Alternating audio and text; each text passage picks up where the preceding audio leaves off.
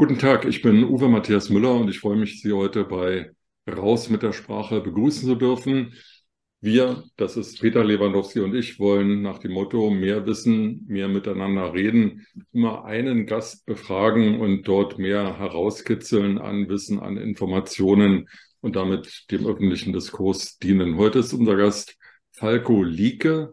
Er ist Stadtrat für Soziales in Berlin-Neukölln, da wo es Silvester besonders hoch herging. Und Berlin-Neukölln ist eigentlich eine Riesenstadt, hat 327.000 Einwohner, 153.000 davon haben einen Migrationshintergrund und diese 153.000 stammen aus mehr als 155 Ländern. Herzlich willkommen, Herr Lieke. Herzlichen Dank für die Einladung. Ich freue mich sehr.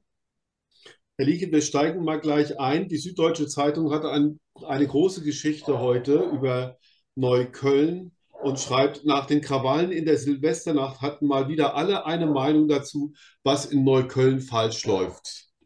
Aber keiner weiß so richtig, was in Neukölln läuft, weil die Innenansicht jetzt in der Postdiskussion eigentlich ge gefehlt hat. Und es ist ja eigentlich mal an der Zeit, darüber zu reden mit Leuten, die dort leben. Und sie leben dort und können Sie uns mal in fünf bis zehn Sätzen schreiben, warum es lebenswert ist und lohnenswert ist, in Neukölln zu leben?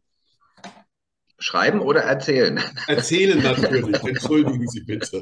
Ja, also äh, Neukölln hat sozusagen alles zu bieten. Wir sagen immer, oder ich sage immer, es ist wirklich auch ein Brennglas äh, Deutschlands. Hier kommt so viel zusammen dass es an äh, Unterschiedlichkeit fast nicht mehr zu überbieten ist. Wir haben eine wirklich sehr urbane Innenstadt.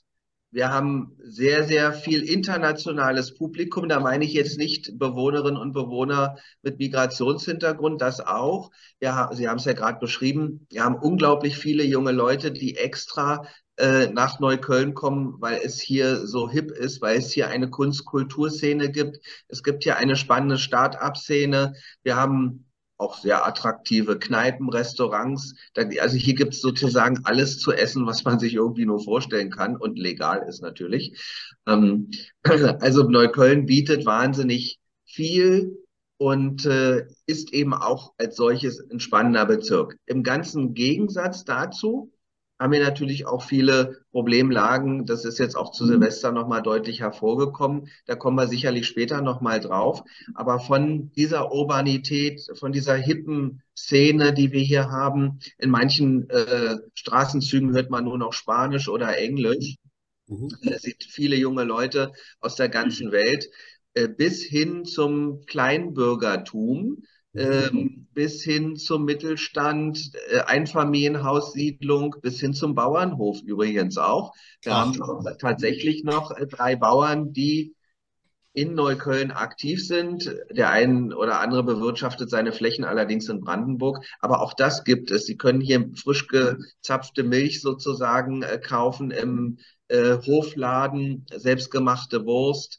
Und äh, das ist, das macht Neukölln auch aus mit der bundesehemaligen äh, Buga, dem Britzer Garten, Bundesgartenschau, äh, einer der schönsten Parks, die es gibt in Berlin, äh, bis hin zum Schloss Britz, Britzer Mühle. Also es gibt wahnsinnig viel Tolles und auch äh, Erlebenswertes und auch Sehenswertes, fernab auch der Schwierigkeiten, die wir tatsächlich auch haben.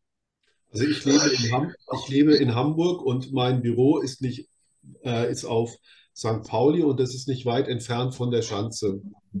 Fühlen Sie sich manchmal auch in, als Neuköllner und politisch Verantwortlicher falsch gesehen? Und welche Probleme gibt es, damit dieser Stadtteil immer auch so einseitig gesehen wird? Also der, ich glaube, der Spiegel war es mal oder der Stern, ich weiß gar nicht, titelte irgendwann mal äh, Endstation Neukölln. Mhm. Das ist viele Jahre her, da war Heinz Buschkowski noch Bürgermeister, der auch vieles seinerzeit schon auf den Punkt gebracht hat und auch vieles äh, deutlich formuliert hat. Und was mich in der aktuellen Entwicklung so ärgert, auch an der Landesregierung zugegebenermaßen und an dem Chef vom Neuköllner Rathaus. Mhm. Es wurde, also die, die ganzen Themen liegen seit vielen Jahren auf dem Tisch. Alles das, was jetzt passiert ist, ist nichts Neues. Absolut null. Es ist sicherlich zu Silvester ähm, hat, hat eine neue Qualität erreicht. Ein Pulverfass, was tatsächlich hochgegangen ist. In dieser äh, extrem krassen Form hätte ich mir das auch nicht vorstellen können, aber dass sowas immer mal wieder passiert, dass brennende Mülltonnen auf die Sonnenallee geschoben werden, dass Jugendliche durchdrehen, Vandalismus betreiben, Sicherheitsordnungskräfte angehen, ist leider Gottes für diese äh, Kolleginnen und Kollegen äh, Alltag. Und äh, deshalb ist es gut und richtig, dass diese Debatte jetzt auch mal bundesweit geführt wird und viel zu lange aber weggehört wurde, was die äh, auch Kommunalpolitiker vor Ort sagen. Ich selber habe das ja auch in meinem Buch Brennpunkt Neukölln im Februar letzten Jahres aufgeschrieben. Die Heideck-Siedlung, wo es jetzt so hoch hergegangen ist, in Neukölln eine Bausünde der 70er und 80er Jahre, in Beton gegossenes äh, architektonisches Fehlwerk, ehrlich gesagt, jetzt auch noch unter Denkmalschutz gestellt. Also manchmal frage ich mich, welche Wahnsinnigen hier in Berlin denn da unterwegs sind. Das sind diese Siedlungen, wo enormer sozialer Sprengstoff vorhanden ist. Und ähm, auch hier geht es jetzt endlich darum, nicht mehr zu debattieren, sondern zu machen. Mhm. Das, was notwendig ist, ist bekannt und liegt auf dem Tisch. Mhm. Können Sie mal, Entschuldigung, Uwe, können Sie mal ähm, die Gruppe in diesem Stadtviertel äh, bezeichnen oder beschreiben? Das B hat mir vorhin bei dem Wort Schreiben gefehlt. Können Sie diese Gruppe mal beschreiben, sodass wir uns auch ein Bild von den Silvesterböller-Gangs machen können, ähm, die ja für so viele Schlagzeilen gesorgt haben? Äh, also vielleicht nochmal eine kurze, kurze Einordnung. Ähm, dieser Bereich der Heideck-Siedlung, wo auch der Bus abgebrannt ist, wo auch die schlimmen Bilder herkommen, ist ein Teil. Wir haben darüber hinaus an anderen Orten Neuköllns, Hermannplatz, auch in der Wutzki-Allee, das ist äh, die Gropiusstadt, auch bekannt. Mhm. Äh, Anne, nee, Moment, ähm, komme ich jetzt gerade nicht drauf. Nicht Anne Frank, sondern ja, wie auch immer. Also jedenfalls dieser berühmte Film um den Drogenkonsum aus den 80er waren es, glaube ich. Christiane F. oder Christine F. Oder? Dankeschön. Kinder genau. vom Bahnhof Zoo. Kinder vom Bahnhof Zoo, das fehlte mir jetzt gerade. Äh, das, da, ist sie aufgewachsen. Mhm. Äh, in dieser Gruppe Stadt, da wurde ja ein Böller einem Polizisten unter den Helm geschossen. Schwerste Brandverletzungen äh, hat der arme Kollege da erlitten und in anderen Teilen Berlins eben auch, gerade in Mitte, in Tempelhof, Schöneberg, in Friesheim, Kreuzberg. Also das hat sich nicht nur alles auf Neukölln fokussiert, was es nicht besser macht, aber mhm. äh, es gehört eben auch mit dazu. An vielen anderen Orten der Republik sind solche Szenen äh, ja auch immer wieder bemerkbar gewesen. Mhm. Gut, aber die Frage ist ja äh, erstens, wer wohnt in der Heideck-Siedlung? Und zweitens, ah, das war die Frage, genau. Mhm. Und, und ja. Sie haben in Ihrem Eingangsstatement ja sehr schön Neukölln beschrieben. Ich als ehemaliger Berliner dachte, super Bezirk, ja, also muss man mal wieder hin, aber es gibt eben auch Presseberichte zum Beispiel ja. über U-Bahnhöfe, die so mhm. eklig sind, so verdreckt sind, ja. dass ich das hier nicht beschreiben kann und will, aber äh, wo man sich tatsächlich fragt, wo ist da die öffentliche Ordnung, wo ist die BVG ja. oder wer auch immer da sauber macht oder verhindert, dass die Leute da tun, was sie tun. Genau, ähm, die, die Frage, die Sie gestellt haben, war noch nicht von mir beantwortet. In dieser Siedlung, um die es jetzt äh, gerade geht, wohnen etwa 6000 Menschen. Ähm, viele Migranten mit äh, arabischem Hintergrund. Es hängt auch äh, damit zusammen, dass seinerzeit die Siedlung äh, als öffentliche Siedlung in der öffentlichen Hand an Private verkauft wurde und damit ähm, ein anderes Vermietungsmanagement eingezogen ist, nämlich renditeorientiert. Also okay. alles so, so gut wie es möglich zu vermieten. Mhm. Äh, damals gab es äh, noch eine andere Lage am Markt. Ähm, so, und viele, nicht alle, das ist auch klar. Es gibt äh, viele Menschen in dieser Siedlung, die friedlich sind, die einfach äh, in Teilen arbeiten, wobei man auch sagen muss, der Transferleistungsbezug ist dort besonders hoch. Wir haben dort also eine Konzentration an Problemlagen, viele Menschen bildungsfern, viele Menschen äh, im Transferleistungsbezug, also Bürgergeld, wie man heute sagt, früher Harz. Viele Menschen, die große Familien haben, auf sehr, sehr beengtem Wohnraum, was dazu führt, dass die Kids quasi ihr, ihr Kinderzimmer auf die Straße verlegen müssen mhm. mangels Alternativen und das Thema Migrationshintergrund auch Staatsferne und Ablehnung unserer Sicherheits- und Ordnungskräfte, unseres Wertesystems kommen nicht von ungefähr, sondern werden auch befeuert durch die in der Nähe befindlichen, befindliche Al-Nur-Moschee, eine islamistische Moschee, die auch vom Verfassungsschutz äh, beobachtet wird. Da kommt sehr, sehr viel, was eingestreut wird, auch in die Community, in den Kiez. Und in diesem Wissen um, um diese ganzen Problemlagen bin ich auch seinerzeit als Jugendstadtrat, ich war zehn Jahre lang Jugendstadtrat in Neukölln, äh, ein Stück weit alleingelassen worden, mit diesen Problemen dort massiver zu intervenieren. Und das fällt uns jetzt auf die Füße. Erzählen Sie doch mal aus Ihrer Zeit als, als Jugendstadtrat, was haben Sie damals gefordert, was hat Sie da bewegt mit noch einem mal viel feurigem jugendlichen Engagement, nehme ich mal an? Absolut. Herr also, Herr Lieke ja, bevor, Sie, bevor Sie die Frage beantworten, stelle ich noch eine Frage, die genau zu dem gehört, was Herr Lewandowski mhm. sagt. Wenn Sie sagen, Sie waren zehn Jahre Jugendstadtrat, dann verknüpfe ich damit die Namen Buschkowski und Giffey. Franziska Giffey, die jetzige SPD-Kandidatin mhm. im Wahlkampf, regierende Bürgermeisterin, vorher Familienministerin im Bundeskabinett. Sie war ja die Nachfolgerin von äh, Heinz Buschkowski, dem ähm, Bezirksbürgermeister von Berlin-Neukölln. Ja, und drei Jahre lang äh, Bürgermeisterin von Neukölln und davor auch Stadträtin für Bildungsschule, Bildungsschule und Kultur. Mhm. Also sie kennt diese ganzen Themen ganz genau. Sie weiß, was dort abläuft. Ihre Bildungssenatorin Astrid Sabine Busse war Schulleiterin in diesem Viertel in einer Grundschule. Und was mich an dieser Stelle so wundert, ähm, wir hatten ja gerade den Gipfel, den Gipfel gegen Jugendgewalt. Ich bin eher durch Zufall da als einziger Vertreter der CDU äh, mit eingebunden gewesen. Den Klartext, den sie früher gesprochen hat, diese Einflüsse der Moschee, dass Kinder, wenn sie um die Weihnachtszeit äh, in den Klassen gefragt werden, was sie sich denn zu Weihnachten wünschen, ist äh, die Antwort, im nächsten Jahr soll es kein Weihnachten mehr geben. Oder sich die Ohren zuhalten, wenn die Kinder Stille Nacht, Heilige Nacht singen.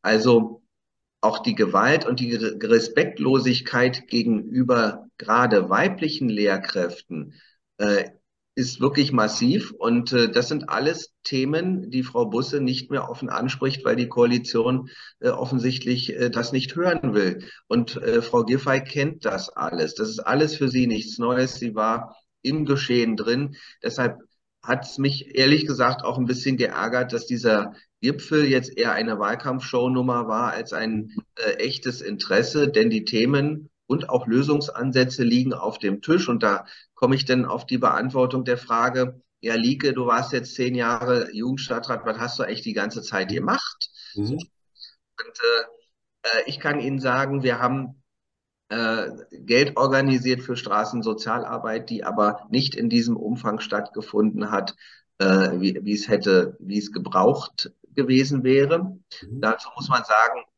Amt Jugendarbeit ist Sozialarbeit. Es ist der weiche Faktor. Äh, zu dem harten Faktor komme ich gleich auch nochmal an anderer Stelle. Mhm. Also das ist unsere Aufgabe, Kita-Plätze zu schaffen. Wir haben aus eigenen bezirklichen Mitteln dort mit dem evangelischen Kirchenkreis äh, eine zusätzliche Kita gebaut. Wir haben, wie gesagt, äh, die Jugendarbeit versucht da zu stärken. Ähm, wir haben dann mit der Polizei Absprachen getroffen, dass es da eine intensivere Bestreifung gibt. Das können die aber aus Ressort, äh, Ressourcengründen äh, nicht lange durchhalten. Was wir, was wir strukturell gemacht haben, einen entscheidenden Punkt bitte noch, was wir strukturell gemacht haben, war, wir haben als einziger Bezirk in Berlin eine Arbeitsgruppe gegen Kinder- und Jugendkriminalität ähm, geschaffen, die sehr eng mit Polizei, mit Staatsanwaltschaft, mit den Schulen, mit Jugendrichtern, aber auch mit Familienrichtern und auch der Ausländerbehörde in Kooperation gegangen ist, um zu gucken, wie können wir die jugendlichen Straftäter, die sich auf den Weg machen, straffällig zu werden, wie können wir da rechtzeitig intervenieren. Da gibt es auch Erfolge, aber Sie können mir auch zu Recht vorhalten, na, hat ja offensichtlich nicht funktioniert, denn diese Krawalle da ausgebrochen ist, ist ja trotzdem passiert. Da sage ich ja, das stimmt. Das liegt aber ein Stück weit auch daran, dass die ein, die verfügbaren Ressourcen, die ich hatte, um solche Strukturen auch zu schaffen und zu unterstützen, sehr begrenzt waren. Wir haben gerade mal vier Kolleginnen und Kollegen in dieser Sonderarbeitsgruppe Kinder-Jugendkriminalität. Man bräuchte wahrscheinlich das drei- oder vierfache, denn äh, auch hier können Sie nicht mehr als zehn Jugendliche betreuen, denn es ist eine sehr enge eins zu eins Betreuung und eine Arbeit mit der Familie. Die gehen nach Hause, die sprechen mit den Eltern. Die Familien wissen, wir sind mit der Polizei im Kontakt, wir tauschen uns auch aus. Ähm, und es gibt dann auch Reaktionen auf Straftaten. Ähm, das Jugendstrafrecht ist ja nun auch äh, kein Strafrecht in dem Sinne, sondern ein Erziehungsrecht. Es hat erzieher, erzieherischen Charakter. Das muss man wissen, wenn man sagt, ja, wir müssen jetzt hier ganz harte Strafen und alle in den Knast. Das ist Quatsch. Das funktioniert auch so nicht. Ähm, aber bei den Tätern, die wir nicht mehr erreichen über Sozialarbeit, da muss man dann auch einen klaren Schnitt machen und in der mhm. Folge muss dann auch der Rechtsstaat konsequent seine Möglichkeiten ausnutzen. Und da müssen auch die Richterinnen und Richter äh, äh oft auch mal ein bisschen mehr als Wattebauschmaßnahmen verordnen. Mhm. Aber Herr Lieke, äh, äh, Herr Lieke in Berlin äh, regiert ja nicht immer die SPD mit den Grünen und, und der Linken. Ähm, es gibt CDU-Senate, CDU-geführte Senate, es gibt CDU-Innensenatoren, Justizsenatoren, weiß ich jetzt nicht. Aber ähm, auf Landesebene hat ja die CDU viele Jahre lang auch Verantwortung getragen oder mitgetragen. Ähm, ja, das stimmt. Also seit äh, 2001 waren wir in den 22 Jahren genau fünf Jahre dabei. Ähm, und unter SPD-Führung und äh, auch der damalige Innensenator Frank Henkel hat sich sehr intensiv um die äh, Rockerkriminalität gekümmert, um die Aufstockung der Polizei um tausend Stellen seinerzeit, damit hier wieder ein bisschen Ordnung herrscht. Aber Sie haben recht, die CDU konnte sich nicht so gegen die SPD durchsetzen, wie es hätte nötig sein müssen. Und äh, auch der Sparkurs der vergangenen Jahre unter Rot-Rot, lange Zeit, und dann in der Folge jetzt unter Rot-Rot-Grün ähm, hat die Stadt nicht vorangebracht. Und äh, deshalb setzen wir als Union jetzt auch auf einen Wechsel und ähm, äh, auf eine funktionierende Stadt. Wir haben viele gute Ideen, viele gute Köpfe und äh, das versuchen wir auch natürlich auch den Menschen ähm, zu vermitteln.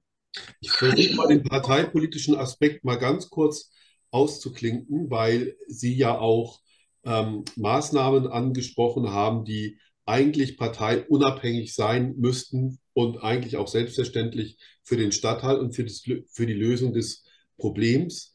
Ähm, sind Sie so etwas wie ein Marathonläufer, auch wenn Sie auch zehn Jahre Jugendstadtrat waren und äh, mal ganz provozierend gefragt, in einer Stadt mit 3,5 Millionen Einwohnern oder mehr mhm. und 30 Straftätern jetzt, ist sowas überhaupt zu verhindern?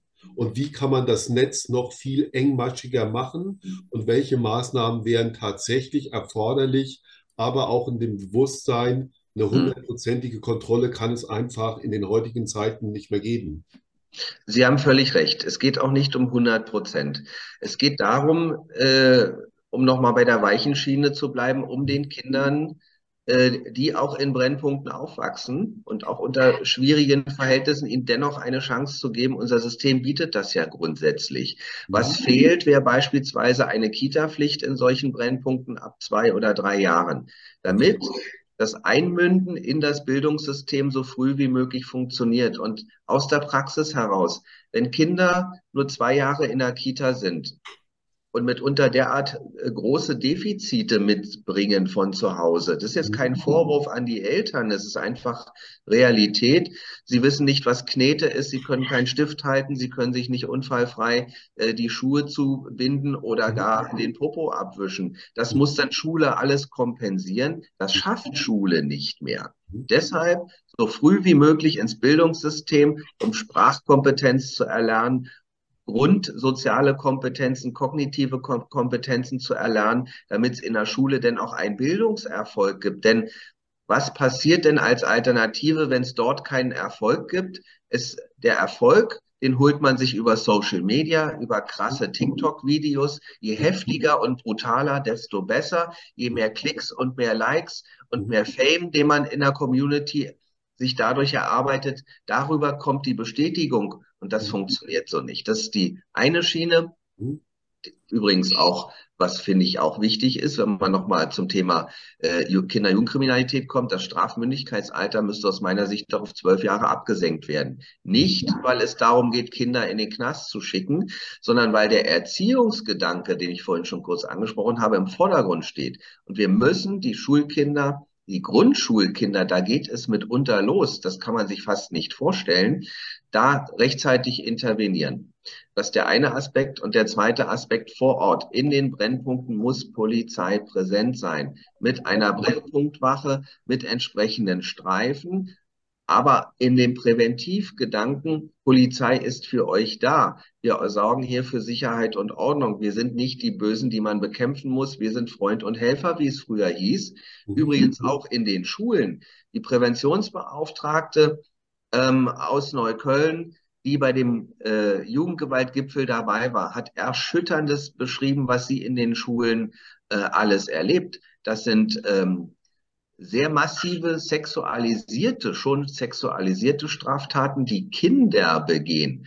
Das sind mhm. äh, Taten massiv gegenüber Lehrerinnen, hauptsächlich Lehrerinnen, gegenüber anderen Schülern. Und es gab über 450 im letzten Jahr normenverdeutlichende Ansprachen der Polizei gegenüber den Kindern und den Eltern. Das sind also quasi Ansprachen so nach dem Motto, wenn du jetzt weiter dich regel äh, also dich nicht regelkonform verhältst, dann gibt es Konsequenzen mit dem Strafrecht äh, oder eben auch mit dem Familiengericht.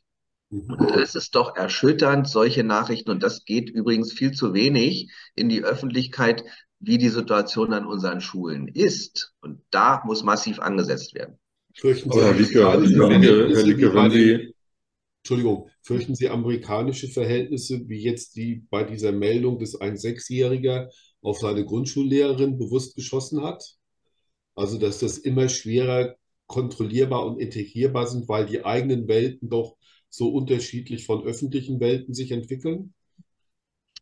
Also ob wir das jetzt nun zu erwarten haben, äh, äh, weiß ich nicht. Aber das, was ich höre von Polizistinnen und Polizisten, die mit Grundschulkindern auch äh, sprechen und arbeiten, ist schon erschütternd genug. Wir haben ja glücklicherweise auch in Deutschland ein anderes Waffenrecht, dass nicht jeder Hinz und Kunst sich eine scharfe Waffe besorgen kann, Gott sei Dank. Ja. Ähm, aber be bevor wir zu solchen äh, Themen überhaupt kommen, muss es viel mehr an Prävention und Intervention äh, geben, um auch klare Stoppsignale zu setzen, um den Kindern, Jugendlichen auf der einen Seite Grenzen aufzuzeigen, auf der anderen Seite aber auch zu sagen, ihr habt eine Chance bei uns. Ihr kriegt das aber nicht auf dem Goldtablett, liebe Leute. Dafür muss man auch was tun. Das muss man sich erarbeiten. Wenn ihr wollt, geben wir euch die Hand und helfen euch dabei.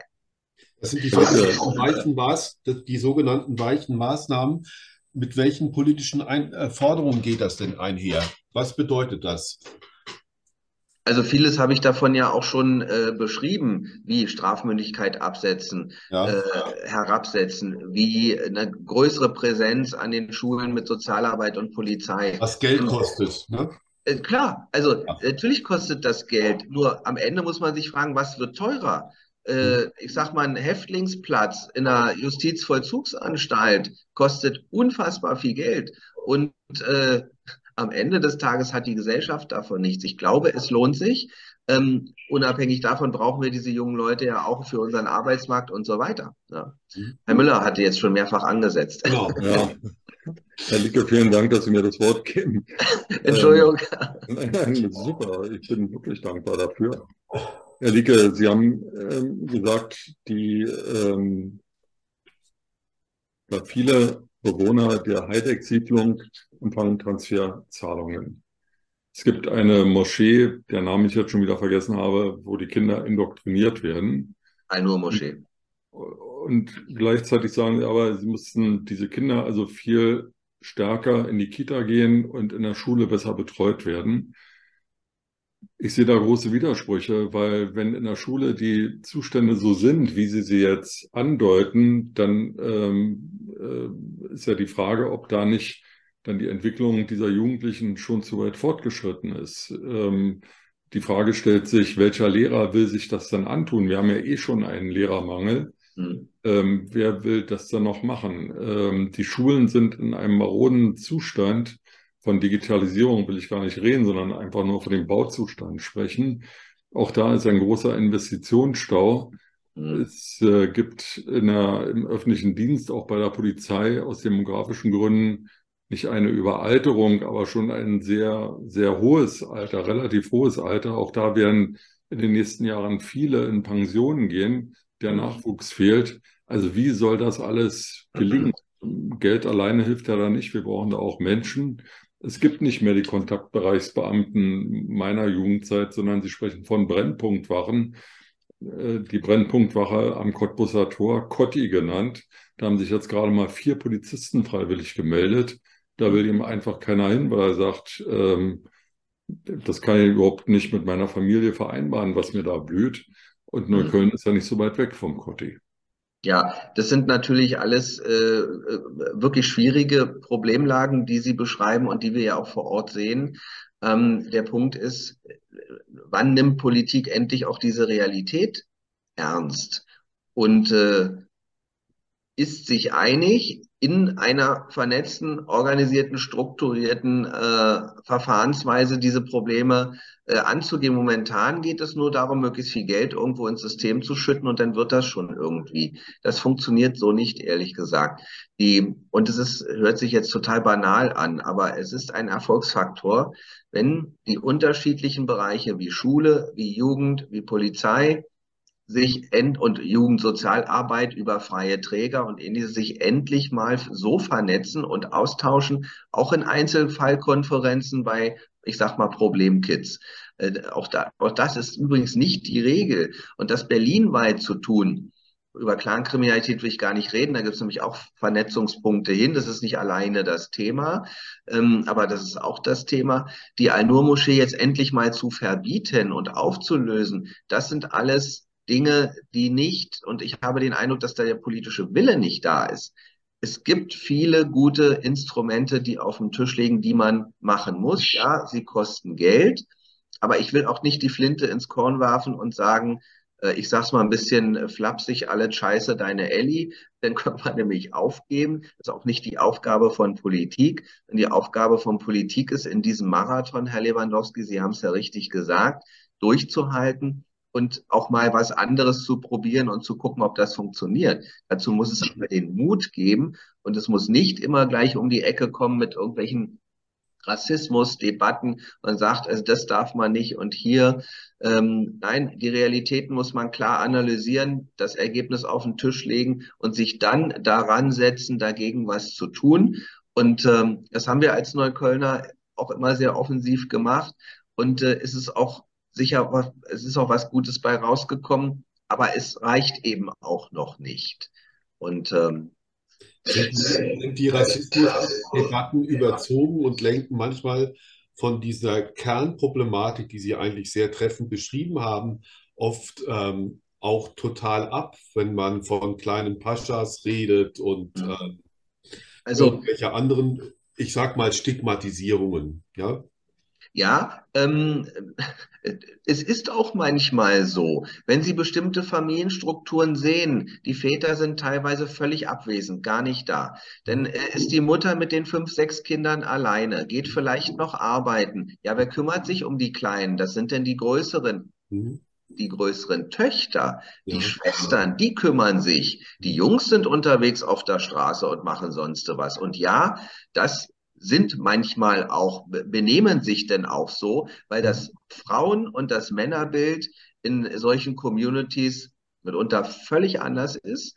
Und äh, dann kann man äh, an, an bestimmten Stellen auch von Paschas reden. Ist so. Da mhm. finde ich, äh, hat Herr Merz das gar nicht ähm, äh, schlecht auf den Punkt gebracht. Das trifft aber natürlich auch nicht alle. Das ist doch völlig klar. Es gibt so viele äh, Menschen mit Migrationshintergrund, die hier ihren äh, ihren Beitrag in dieser Gesellschaft leisten. Das, sind, das, ist, das funktioniert auch. Ich kenne auch sehr, sehr viele. Das sind die Trainer meiner, äh, meiner Kinder sind äh, solche Menschen. Mhm. Und äh, so, diese, diese pauschale Verallgemeinerung hilft uns nicht weiter, aber es gibt solche Phänomene auch und die muss man benennen. Das ist völlig klar. Mhm. Wie viele Archen haben Sie eigentlich in, in Berlin? Die Archen kommen ja aus, aus Berlin. Ich kenne ähm, durch ehrenamtliche Unterstützung drei Archen hier in Hamburg und da ist ja eine ähnliche Problematik, dass die mhm. Kinder auch vollkommen allein, sich allein gelassen fühlen. Und mhm. gerade in der Pandemie gab es nochmal zusätzlich große Probleme. Ich will mhm. damit auch fragen, äh, aus meiner Erfahrung heraus, kamen diese Krawalle von ungefähr oder sind sie auch die Folge der, der Pandemie und dass Leute noch weniger Zeit, Kraft hatten, irgendwie rauszugehen. Jugend an sich hat ja auch gelitten. Wir hatten, ich wohne im Hamburger Westen, in Othmarschen an der Elbe, da hatten wir Jugendkrawalle, wo die mhm. Bildzeitung dann titelte, die Kids der Reichen gehen nachts um vier auf die Polizei los, was tatsächlich der Fall war, weil sich Nachbarn durch Ruhestörung belästigt mhm. gefühlt haben. Ne? Gibt es auch da Zusammenhänge neben dem Migrationshintergrund? Ja, ähm, die Auswirkungen der Pandemie, die kommen jetzt so langsam zutage. Äh, wir hatten zwei Jahre teilweise vollständigen Lockdown. Es gab keine Kitas, es gab keine Jugendangebote, es gab keine Schule. Es gab also keine Regelstruktur mehr. Diese Kinder, diese Jugendlichen brauchen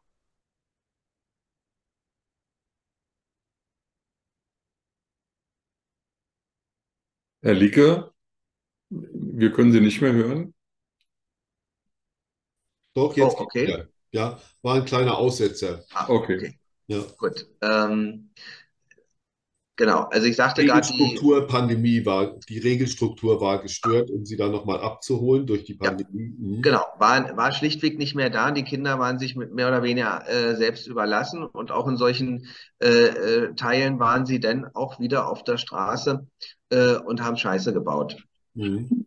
Ähm, das war im Prinzip ein, ein unheimlich großes Problem, äh, was jetzt so langsam zutage kommt, denn diese Kinder hatten gar nicht die Chance, auch am Homeschooling teilzunehmen, weil zu Hause die Bandbreite nicht da war. Sie hatten nicht äh, das Tablet oder das Laptop und sie hatten vor allen Dingen nicht die Ruhe und die Möglichkeit, an Unterricht teilzunehmen. Also waren sie abwesend, haben zwei Jahre verloren und äh, das ist der, der, dem ganzen Bildungserfolg sozusagen auch gar nicht zuträglich. Und Sie haben recht, ähm, es trifft nicht nur Neukölln, es war in ganz Berlin, so Marzahn-Hellersdorf, wo die Arche auch sehr stark vertreten ist und wahnsinnig viel abfängt. Da gibt es übrigens äh, so gut wie kein äh, Integrationsthema, was äh, arabischstämmige Jugendliche ab, äh, äh angeht, sondern wir haben eher mit anderen Problemen, übrigens auch mit klassischer deutscher Bevölkerung zu tun. Also das ist kein alleiniges Migrationsthema, das ist auch klar.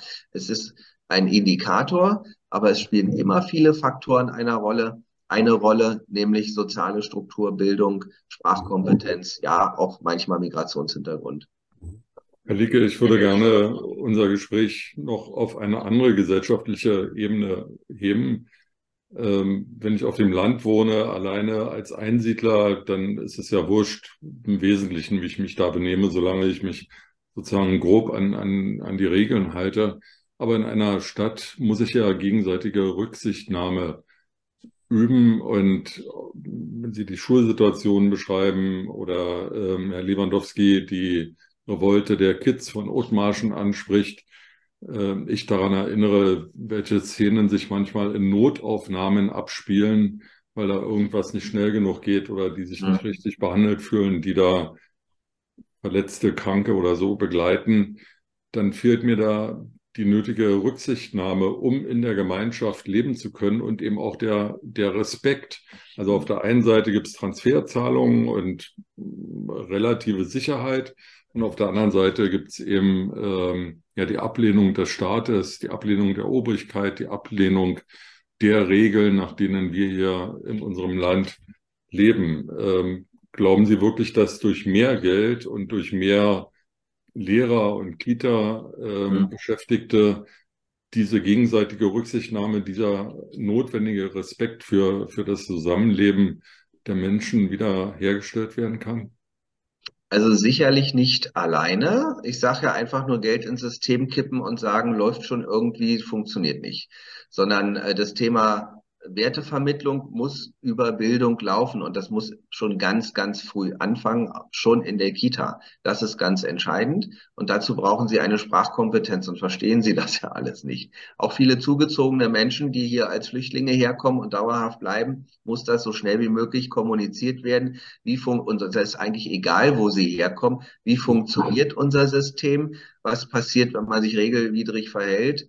Mhm. Ähm, wie sind unsere Regeln hier? Das ist einfach das, das Grundhandwerkszeug, was man äh, vermitteln muss. Und da muss man bei den Kleinsten schon anfangen und auch konsequent gegenüber den Größeren sein, ähm, die das ganz bewusst äh, missbrauchen und äh, die unsere Polizeikräfte, Rettungskräfte, Ordnungsamtskolleginnen und Kollegen massiv angehen, äh, anschreien, bespucken und äh, mit Steinplatten bewerfen.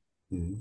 Ähm, das werden sie auch nie zu 100 Prozent hinkriegen, ist auch klar. Aber für mich sind, äh, sind das elementare Dinge und Aufgaben auch der Politik, das zu kommunizieren. Wenn sie der Polizei permanent oder überhaupt den Behörden, gerade aber der Polizei permanent strukturellen Rassismus unter ähm, unterschieben wollen oder vorwerfen. Wenn Sie einen Polizeibeauftragten genau für solche Fragen äh, einrichten, wenn äh, Personenkontrollen oder Kontrollen von äh, Kfz äh, durch die Polizei dokumentiert werden müssen, welcher, äh, welcher Insasse ist da drin? Hat er einen Migrationshintergrund? Ja, nein. Könnte das rassist, rassistisch sein, diese Kontrolle?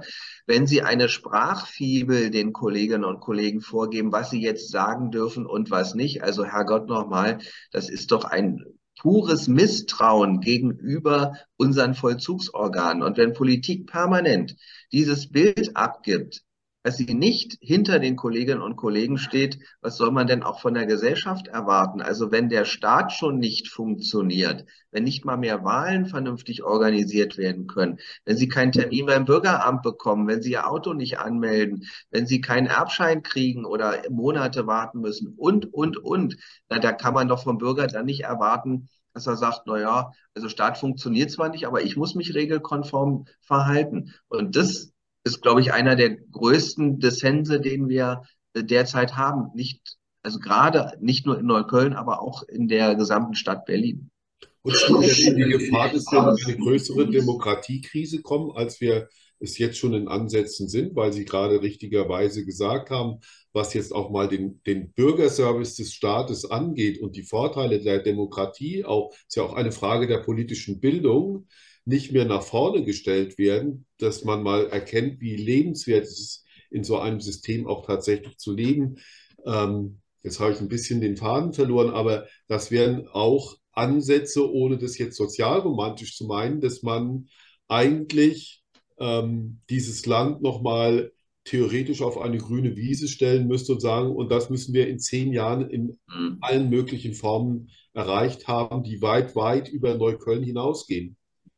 Ähm, ja, das, das Funktionieren eines Staates ähm, ist ganz entscheidend, auch äh, was Lebensqualität der Menschen angeht, ist doch klar. Und da geht es nicht nur um das Ausreichen von äh, Sozial- und Transferleistungen. Es mhm. geht auch darum, dass man ein Umfeld schafft für Menschen, die was bewegen, die was äh, erstellen, die was äh, entwickeln, die was machen wollen. Also Gründer beispielsweise, äh, Menschen, die eine Firma gründen wollen, ähm, Menschen, die was bauen wollen. Wir brauchen fast 15, 15 Jahre für den Bau einer Schule. Wir sanieren eine äh, bestehende Jugendeinrichtung über acht, neun Jahre. Wir brauchen auch für den Kita-Bau äh, fünf, sechs, sieben Jahre. Also ich sage mal, die Zeitabläufe und die Hürden, die wir uns selber gestellt haben, sind inzwischen so hoch, dass sie kaum noch zu bewältigen sind. Vom Steuerrecht will ich gar nicht anfangen.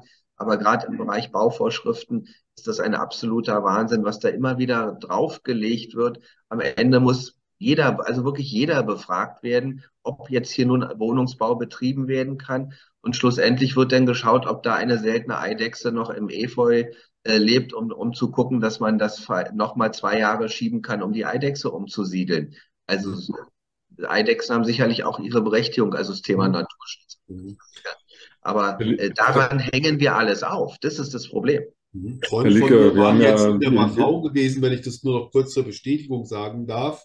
Und wissen Sie, was Sie erzählt haben? Als erstes nicht, wie schöne Weine und wie schön die Gegend dort war, sondern dass die Bahn dort immer so pünktlich gefahren ist. Das waren die gar nicht mehr gewohnt. Die kamen aus Bayern. Entschuldigung. Ja. Herr Lieke, ähm, wir haben einen demografischen Wandel. Wir leben in einer alternden Gesellschaft. Und ähm, es geht um die Frage der Wirtschaft, der Produktionsbetriebe, aber es geht auch um das Gesundheitssystem. Wir kommen entweder nicht darum herum, dass mehr Frauen künftig arbeiten, was bedeutet, dass wir mehr Kita-Plätze, mehr Schulplätze brauchen, damit die Kinder betreut werden. Dafür gibt es aber eben keine Lehrer und keine Kita-Kräfte. Oder wir müssen dafür sorgen, dass äh, Herr Lewandowski und ich, Babyboomer, nicht Sie als junger Hüpfer, sondern wir beiden Alten, mhm. noch länger arbeiten was die SPD aber auch nicht will, weil sie glaubt, dass Herr Lewandowski bald vom Dach fällt und ich sowieso nichts kann. Und die dritte Möglichkeit ist, wir brauchen mehr Zuwanderung, ähm, die wir in den letzten Jahren auch immer hatten. Aber da stellt sich eben die Frage, was sind das für Leute, die hier zuwandern? Ähm, sind die alle für den Arbeitsmarkt geeignet und wollen die auch in den, in den Arbeitsmarkt? Wenn wir aber eine Akzeptanz für die Zuwanderung haben wollen, dann darf eben auf der anderen Seite nicht äh, die Schlagzeile sein, dass am Silvesterabend da ausländische Migrationshintergrund Menschen ähm, Neukölln zerstört haben und dann darf eben keine Zuwanderungsdebatte oder Anti-Zuwanderungsdebatte erfolgen, weil die Zuwanderung muss eben auch von den Menschen akzeptiert werden, die hier leben. Und auf der anderen Seite, wenn ich mir vorstelle, ich würde irgendwo im Ausland sein, und hätte die Wahl zwischen Kanada, Australien, USA oder Deutschland, dann würde ich mir anschauen, ob ich da in dem jeweiligen Land, das in Frage kommt, überhaupt willkommen bin. Mhm. Und da gibt es ja schon Fragezeichen lokaler und regionaler Art. Denken wir mal an Sachsen oder an Thüringen. Da ist vielleicht die Akzeptanz für jemanden, der als mhm. Pflegekraft da von weit her kommt oder so nicht so, nicht so hoch ausgeprägt. Also wie kriegen wir diesen gesellschaftlichen Widerspruch denn gelöst? Auf der einen Seite das, was Sie uns jetzt gesagt haben, zu erreichen, nämlich dass die Kinder und Jugendlichen auf dem rechten Pfad bleiben, gehalten werden, beziehungsweise wieder dahin kommen. Und auf der anderen Seite dem Mann auf der Straße oder der Frau auf der Straße bewusst gemacht wird, dass nicht jeder Zuwanderer irgendeinen Bus in der, in der Heideck-Siedlung anzündet. Hm. Also völlig, völlig richtig. Und äh, da habe ich übrigens in den vergangenen Jahren gerade äh, um die Jahre 2015 und 16 sehr harte Kritik auch an der damaligen Bundeskanzlerin ähm, geübt. Am Ende hat die CDU, glaube ich, ähm, eine äh, auch falsche Signale gesetzt in der Integrationsfrage und der Zuwanderungsfrage. 15, 16 waren außergewöhnliche Krisenzeiten, was ähm, was Fluchtbewegungen und ähnliches anging, ohne Frage. Ich habe das ja selber auch mitgemacht, als wir die Menschen hier irgendwie untergebracht und versorgt haben. Aber daran äh, sieht man eben auch, wie man die Menschen abholt. Man hat sie in Turnhallen gesteckt, man hat... Man hat da, da, da, darf ich da ganz kurz Sie unterbrechen, Herr Lieke. Aber genau das ist ja das Problem. Es werden alle sozusagen in einen Topf geworfen. Es werden die, die vor dem Krieg fliehen, vermischt mit denen, die hierher kommen, um, um zu arbeiten. Ähm, ja, niemand genau. ist ja genau. dagegen, jemandem zu helfen, der mhm. aus, aus dem Bürgerkrieg fliehen will. Aber es geht ja, sagen wir mal, volkswirtschaftlich und gesellschaftlich vor allem ja darum, dass wir Leute brauchen, die hier arbeiten. Mhm. Und natürlich wollen wir die schützen, die bedroht sind. Aber wenn sie dann, obwohl sie Schutz vor Gewalt suchen, selber Gewalt ausüben, dann muss man sagen, Jungs, Mädchen, das geht so irgendwie nicht. Genau, das äh, wäre jetzt sozusagen äh, die Konsequenz daraus. Also auf der einen Seite ist das Abholen dieser Leute äh, nicht gut gelungen ähm, und, und auch das Klarmachen unserer Regeln und übrigens auch sagen, was könnt ihr hier eigentlich machen? Welche Möglichkeiten habt ihr hier? Und zu gucken, was können diese Menschen? Ähm, das ist immer hinten runtergefallen. Man hat sie im Prinzip mit dem Nötigsten versorgt und sie dann alleine gelassen. Und irgendwann nach einem halben, dreiviertel Jahr haben sie mal einen Integrationskurs äh, gemacht und in der Zwischenzeit haben sie rumgesessen und konnten nichts tun. Das ist, glaube ich, einer unserer wesentlichen Fehler, die wir, ähm, die wir gemacht haben und wo wir jetzt auch wieder reinkommen, um sie zu machen. Auch diejenigen übrigens, die die Voraussetzungen nicht erfüllen. Wir haben ja ein Asylrecht und wenn man wenn der Antrag dann auch abgelehnt wurde und alle Instanzen auch durchgekämpft wurden und es kommt am Ende dazu, du musst das Land verlassen, dann wird es aber nicht durchgesetzt. Bleiben einfach hier. Sie bekommen Kettenduldungen quasi. Ähm, und dann müssen wir uns nicht wundern, dass äh, diese Leute äh, weiter hier sind, im Transferleistungsbezug sind, unglaublich viel Geld kosten. Aber ich sagte auch so, gar keine, ähm, gar keine Möglichkeit haben, irgendwas zurückzugeben und sie sich im Prinzip hier auch nicht legal mehr aufhalten. Und auch das ist einer der Schwierigkeiten, was die Rückführung angeht. Das hat Friedrich Merz die letzten Tage sehr klar gemacht ob es jetzt nur Straftäter sind oder aus anderen Gründen. Es muss auch eine konsequente Rückführung geben. Das ist immer so leicht gesagt. Ich weiß, im, im kleinen Kleinen der Verwaltung und der Umsetzung ist es gar nicht so einfach, aber es muss doch passieren. Ähm, ansonsten haben wir doch gar keine Möglichkeit mehr der Steuerung. In Berlin ist es gerade so massiv, wir haben keinen Platz mehr, diese Menschen unterzubringen. Es ist kein Raum mehr da. Und, und ich sage mal, Familien, die sich gründen wollen, junge Leute, finden keine Wohnung. Ähm, und so weiter und so fort, äh, weil wir hier auch äh, nicht konsequent sind. Und das ist tatsächlich ein großer Kritikpunkt. Und das führt dann auch in der Bevölkerung zu Verdrossenheit, wo sagt, also Kinders, ihr holt hier jeden drin, jeder kriegt hier sein Geld, äh, aber tun, tun sie nichts. Gibt es noch einen Land, von dem Sie sagen, das hätte Modellcharakter, an dem man sich orientieren ja. könnte? Definitiv äh, Kanada mit dem äh, Punktesystem. Mhm. Ähm, so kann man vernünftig auch Zuwanderung in, unserer, in unseren Arbeitsmarkt steuern. Ähm, das wäre, finde ich, ein, ein äh, spannender Aspekt, der leider Gottes auch von der CDU auf Bundesebene in den vergangenen Jahren überhaupt nicht näher betrachtet wurde. Und äh, man hatte nicht den Eindruck, dass es hier eine, äh, ein strategisches Vorgehen gibt. Und jetzt einfach nur blind die Grenzen zu öffnen und zu sagen, kommt alle, äh, irgendjemand wird dann auch schon im Arbeitsmarkt landen, funktioniert so nicht. Und spannenderweise hat äh, Boris Palmer ja gerade auch ein Buch veröffentlicht, äh, wir, wir können nicht allen helfen. Ja, das ist eine, eine richtige Erkenntnis. Wir können in Deutschland oder auch in Europa nicht alle Probleme dieser Welt lösen. Das ist einfach auch Tatsache.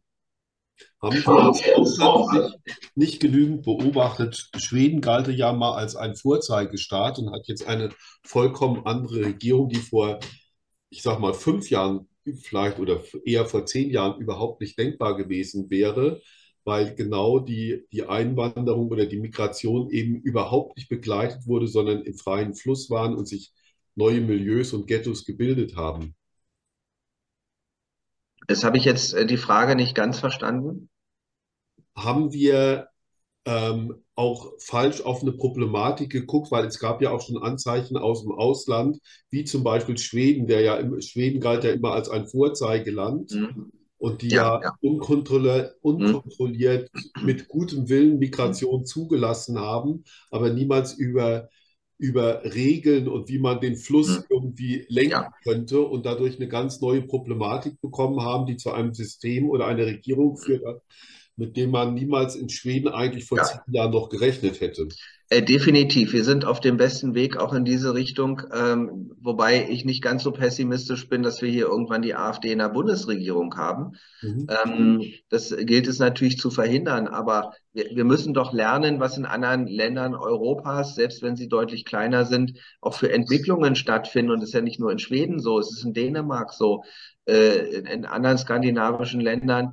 Ähm, das sind doch alles Warnzeichen, die nicht ignoriert werden können und immer nur unter dem Deckmantel von bloß nicht äh, in diese Richtung diskutieren, könnte alles rassistisch sein. Äh, das ist ja momentan äh, gerade wirklich in unserer Gesellschaft an Vogue, äh, sowas zu tun. Aber das hilft uns nicht weiter in der Lösung der großen Probleme, die wir in der Bundesrepublik haben, was das angeht. Herr Lieker, ähm, Ihr großer Vorsitzender hat von den kleinen Paschas gesprochen. Ähm, Ihr Berliner Vorsitzender wollte die Vornamen derjenigen wissen, die da ähm, Silvester randaliert haben und die äh, deutsch seien. Ähm, die Presseresonanz und die vor allem politische Resonanz darauf war ja in Anführungsstrichen verheerend. Ähm, der CDU, Berliner CDU wurde Rassismus vorgeworfen, wie man dazu käme, ob denn ein Ibrahim und Ahmed jetzt irgendwie schlechter sei als ein Karl oder ein Josef. Ähm, das heißt, die politische Diskussion, das Pendel der politischen Diskussion schlägt ja schon wieder um.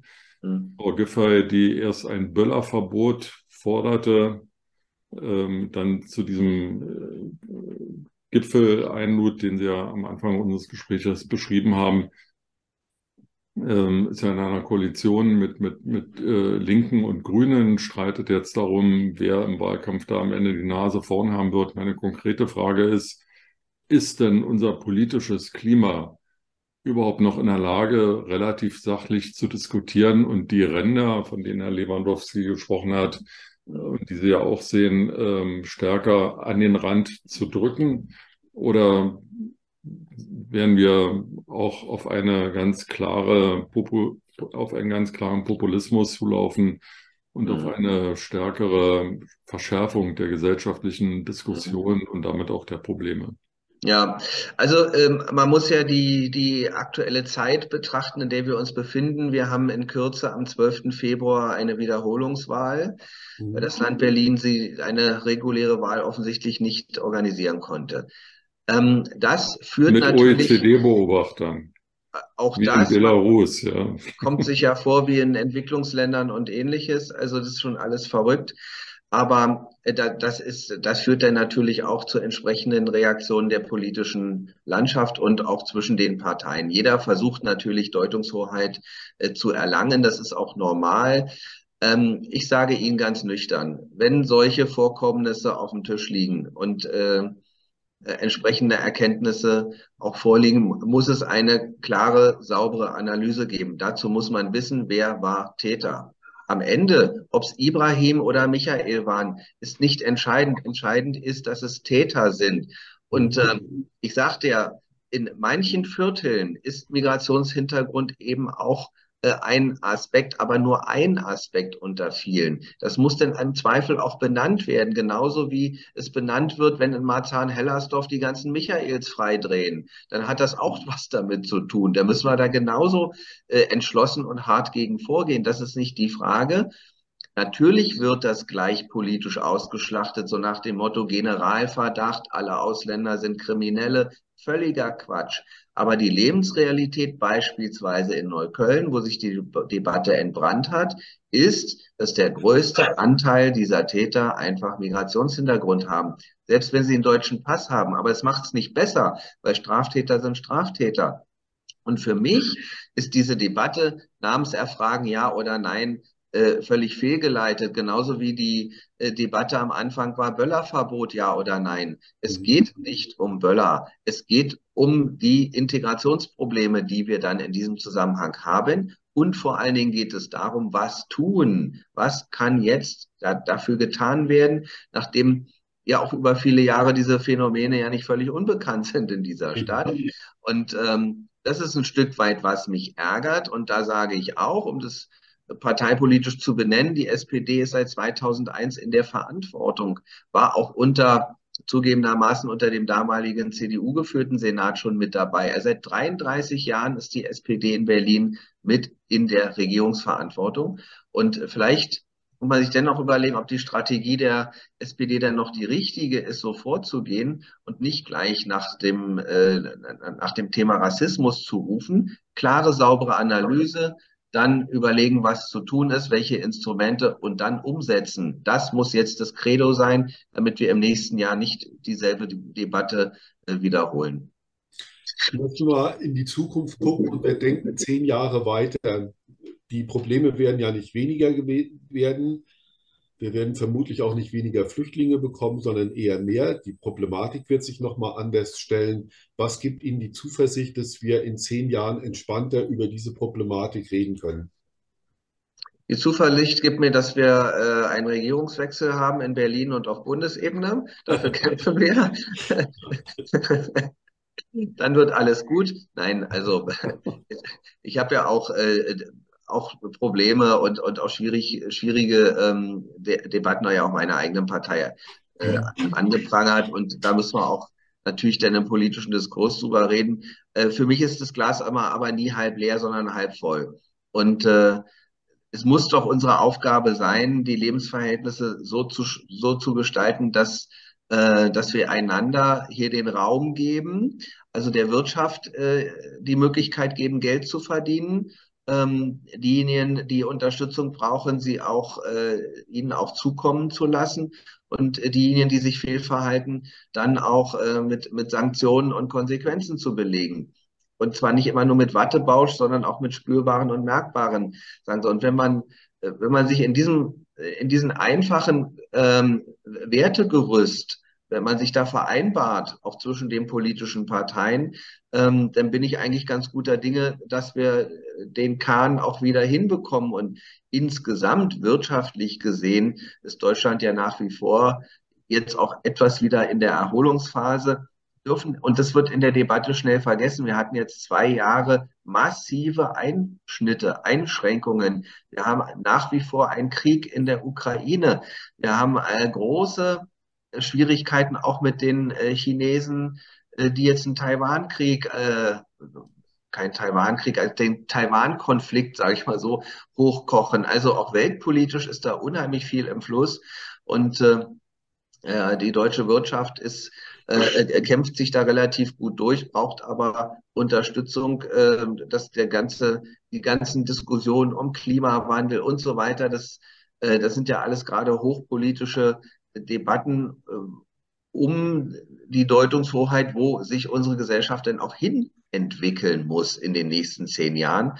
Also wir leben in einer extrem spannenden Zeit des Wandels und der Veränderung und davor haben Menschen bekanntlich häufig Angst. Deshalb muss es gut erklärt und dann auch gut umgesetzt werden. Von meiner Seite habe ich noch eine Abschlussfrage. Der berühmte Soziologe Andreas Reckwitz hat ein Buch geschrieben, Abschied von der singulären Gesellschaft.